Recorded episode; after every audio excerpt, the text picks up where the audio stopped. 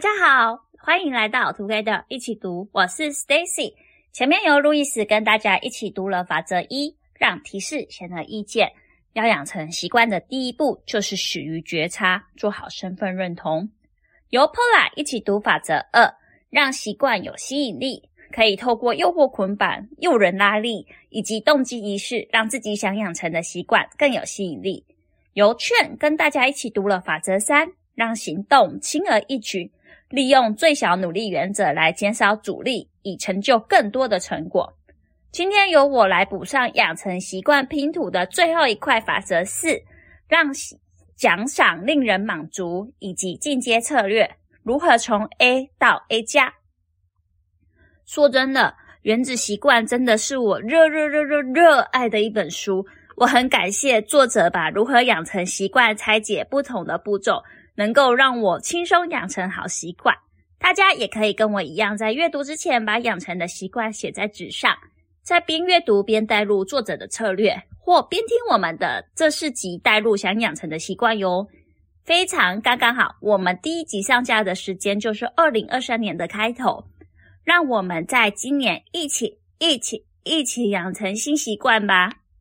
法则四主要讲的是让奖赏令人满足。作者透过三个重点来说明：一、行为改变的基本原则；二、如何每天坚持好习惯；三、问责伙伴有多重要。到底什么是行为改变的基本原则？怎么如何每天坚持好习惯？问责伙伴有多重要？就让我来说给您听。行为改变的基本原理主要是带来立即奖赏的行为会被重复，带来立即惩罚的行为会被避免。想象一下，自己是漫步于非洲大草原的动物，我们一直在想的是自己要吃什么，自己要在哪里睡觉，或是如何避免猎食者。我们大脑就是活在立即回馈的环境里。知道了基本原理，就可以去深入了解如何坚持好习惯。维持一个习惯的关关键就在于成功的感受。我们在设立目标，为的就是对未来美好生活的准备。假设设立了减重的目标，因为我们要去好几次健身房，或是拒绝甜食或是零食，要过一段时间才能看到成效。所以在做选择时，应该时刻注意是否与自己的长远目标一致。要维持一项习惯的重点是成功的感受，必须要觉得愉快，才能继续维持下去，也就是重复该行为的可能性。至于如何重复该行为的可能性，作者提出几个方法，我实测后觉得超级有效。第一，我们可以使用习惯追踪器。第二是绝对不要错过两次，再来最好有问责伙伴。像有研究显示出，有记录饮食记录的人比没有记录饮食记录的人，有写饮食记录的人体重降下来的数据比没有饮食记录的人有两倍之多。所以在我看完这本书没多久，我就开始记录我的饮食记录，吃饭之前把自己的食物拍下来。在之前的身体调教圣经也有跟大家分享过这个方法，实测有效。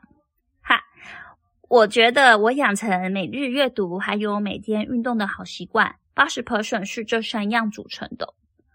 首先，可以找一个一起想养成好习惯的朋友，约定好条款，就可以开始执行。一开始，朋友和我约定好每天都要阅读和运动。那时的我都选择在睡前完成，执行完之后跟对方报告。当然，最后有罚则或是奖赏，才有动力继续做下去啦。我记得当初是奖赏，好像是做到有大餐吃之类的。也因为这样，默默执行了好久好久。后来看了为什么要睡觉，写到运动不要太晚做，就改成早上运动了。现在进行式的是，我跟我们的艾琳说好，每天早上要跟对方问早安，之后我开始运动，他开始阅读，没做到要给对方买书基金，哈，真的是超级有效的。还有一点很重要的是，就是不要错过两次。有时候好不容易养成的新习惯，错过第二天、第三天后，又会变成另外一个习惯了。持续做下去最大的重点就是强化自己的身份认同。作者在书中提到，最令人感到满足的感觉之一就是进步的感觉。读完了四原则，是不是意犹未尽？最后一章读到如何从 A 到 A 加。首先，我们要选对自己的战场，了解自己的性格，应该配合性格去打造习惯。想要维持长久的习惯，要让人觉得愉快以及享受。分享作者提出的三个问题，找出最能满足自己的习惯与领域的范围。什么事情能让我忘记时间？什么事情让我比一般人得到更多的报酬？什么事情对我来说是自然而然的？以运动来说，在健身房健身做器材或徒手训练，固然可以让曲线变得更好。但如果你本身就喜欢爬山啊、滑雪啊、冲浪等户外活动，就去做吧。用自己喜欢、感到满足的方式，才是维持习惯的不二法门。还有书中有提到金发女孩原则，来自绘本《金发女孩与三只熊》的故事，提到金发女孩闯入了三只熊的家。她看到桌上三碗粥，吃了第一碗觉得太烫了，第二碗又觉得啊太凉了，第三碗才是刚刚好的温度。他把它喝完了，他又做了熊爸爸的椅子、熊妈妈的椅子、熊宝宝的椅子，觉得熊爸爸的椅子太硬，妈妈的椅子太软，只有熊宝宝的椅子刚刚好。